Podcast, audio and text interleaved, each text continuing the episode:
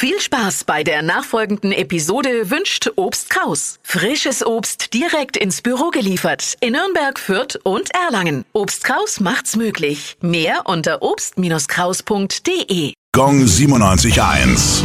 Well, the streets have a name. Ja, wo sind wir denn? Großstraße, Nürnberg. Die Straße liegt im Stadtteil Zerzabelshof und wurde nach Konrad Groß benannt. Der lebte im 14. Jahrhundert in Nürnberg und war vor allem eines, schwer reich. Er ist der bekannteste Vertreter der Ratsfamilie Groß und hatte in und um Nürnberg weitläufige Besitzungen, wie den Plobenhof südlich der später errichteten Frauenkirche und die Herrensitze Simonshofen und Denberg.